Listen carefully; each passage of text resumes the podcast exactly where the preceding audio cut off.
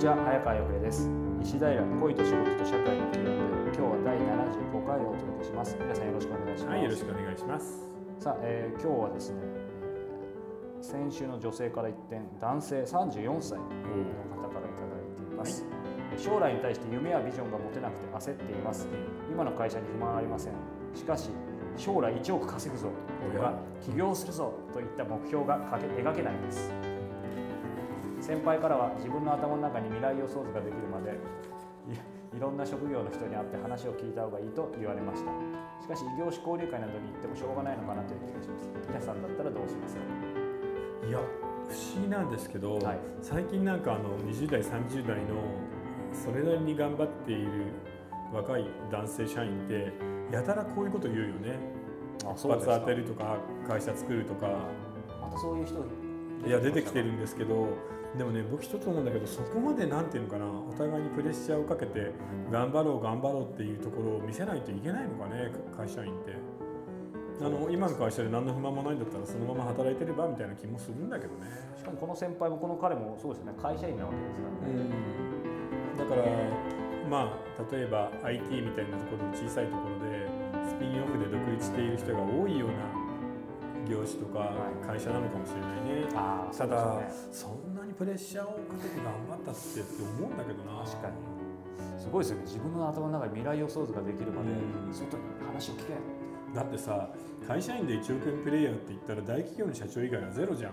ゼロあるいは、えーお父さんがオーナー社長でいつか自分が継ぐっていうやつ以外は会社員で1億円なんてもらえないからね。となるとまあだから起業してうん。1億ってことなんでしょうかね、だけど夢もビジョンも何もないんだったら起業なんかできないよね。無理する必要ない、ないない。だからこの人自分には合わないことを無理やりなんかね願ってるんじゃないかな。周りに焚きつけられて夢を持たなきゃいけない。会社作んないといけないみたいなことをただ思い込んでいるだけで本当は別にやりたくない、まあ、今の会社に不満ないって言ってますからね、だったらやらないでいいんじゃない？うん。無理しない方が。はうん。っきり言ってその新しい会社はまあね3年で半分は潰れるよね、5年経って残ってるのは3分の1ぐらいだよね、うん。そう考えたら無理することないよ。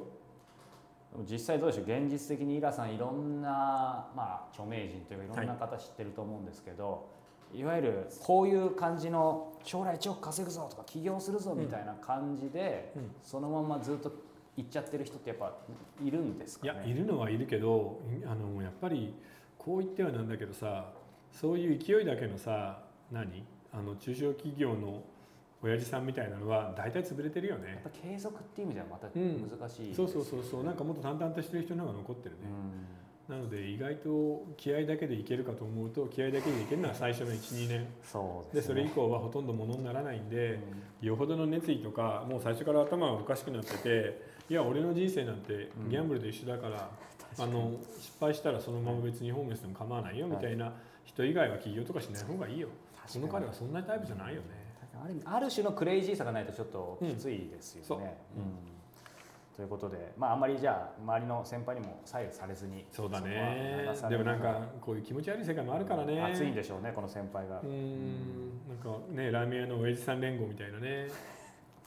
まあ、まあでも会社にねこの方はあの普通にいて淡々とやっていけばいいんでもですかね本当にお金が欲しいんだったらラーメン屋じゃない、あそうですか、うん。今は。ラーメン屋だったら単品で仕込みもまあ正直言ってほらフレンチとかね、はい。和食の高級どころみたいに仕込みも大変じゃないし技術もいらないしラーメン1本作るの覚えればいいんで、でそこそこ人気店を2店から3店持てば年収1億になるんだよね、ああそうですね。ただお店を3店マネジメントするのってすごい大変だし本当ですよね、まあこの人の将来に夢も特にビジョンもない人が死ぬほど大変なことができるかうん。うんそれで1億だけどその価値があるか。そうですね、うん。つったらなんか疑問かな。はい、ラーメン作る食ってた方が良さそうですね。そう。ラーメン食べて美味しいラーメン食べて のんびりしましょう。はい。えーこの番組では皆様からの質問を募集しています、えー石平公式サイトの質問フォームよりお寄せください。またイラさんと双方向でつながれるオンラインサロンの会員も不定期で募集しています、えー詳細はサロンを運営している夜間飛行さんにお問い合わせください、えー今日は第75回をお届けしました。イラさんありがとうございました、はいありがとうございました